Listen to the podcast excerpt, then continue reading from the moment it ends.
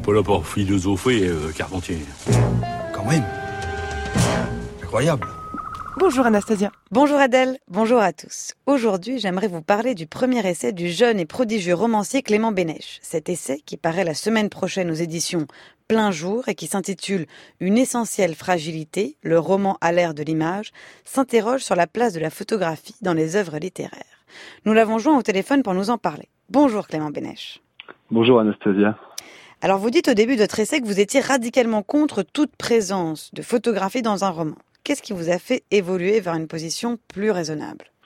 Eh ben, c'est une suite euh, de choses, à commencer par euh, la découverte de Breton euh, il y a quelques années, notamment Nadja, les vases communicants, l'amour fou et, toutes, ses, toutes ses propres réflexions sur la place de la photographie dans le roman, qui venait finalement contrer notamment la description. Vous dites que l'image finit par réveiller la véritable identité de la littérature, qu'elle la renvoie à sa mortalité, à sa fragilité essentielle. C'est le titre de votre essai. C'est quoi cette fragilité essentielle de la littérature?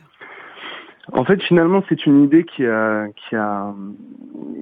de, Paul Valéry, euh, qu'il a utilisée en 1936 dans un discours sur le centenaire de la photographie, lorsqu'il dit que finalement, euh, l'avènement de la photographie va renvoyer les autres arts, et notamment la littérature, à ce qu'ils ont de propre à ce que eux seuls sont capables de faire.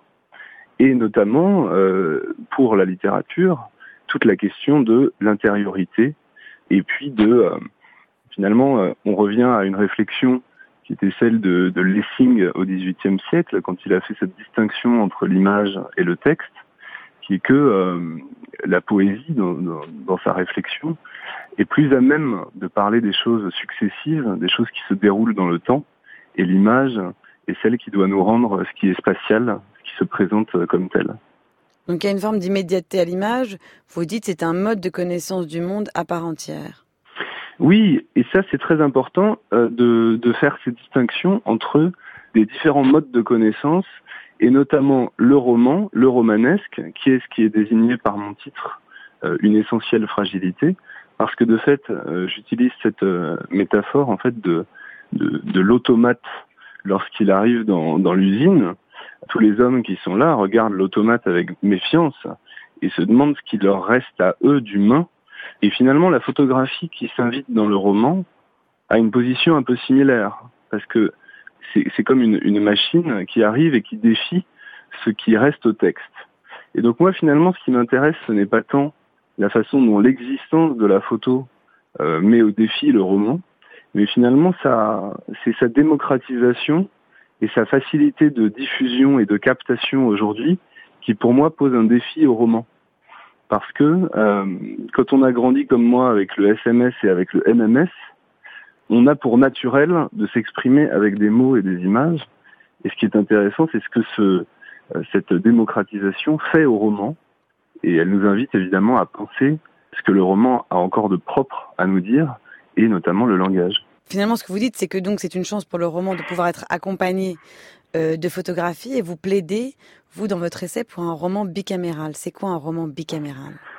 C'est ça. Alors en fait, l'essai est en, est en trois moments rhétoriques. Euh, le, premier euh, consistant à en fait extraire la littérature du, et le roman du champ du jeu, JEU, puisque finalement, quand on parle comme ça de, de moyens, de techniques dans un roman, on se heurte assez vite à des, réflexes éthiques, à des, préoccupations quasiment de, tricherie. On se demandait euh, pourquoi faire ça. Euh, donc une fois qu'on a extrait la littérature du, champ du jeu, le deuxième moment rhétorique est une sorte de, réflexion sur la pureté euh, dans un monde où, qui est quand même guidé par le transmédia et les, et les mariages entre les arts. Se réfléchir sur ou réfléchir à la question de euh, de la pureté, de savoir pourquoi ça a préoccupé tant d'artistes. Et finalement, c'est à ce moment-là qu'on se rend compte que l'image et le texte sont des modes de connaissance du monde à part entière.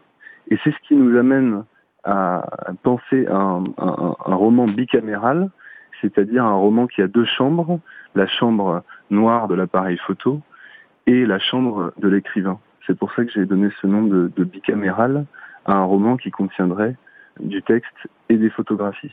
Merci beaucoup Clément Bénèche pour ce plaidoyer pour le roman bicaméral. Je rappelle que votre essai sort la semaine prochaine. Il s'intitule Une essentielle fragilité, le roman à l'ère de l'image et il paraît aux éditions Plein Jour. Merci beaucoup Anastasia. Votre chronique est à réécouter en ligne sur le site du Journal de la Philo.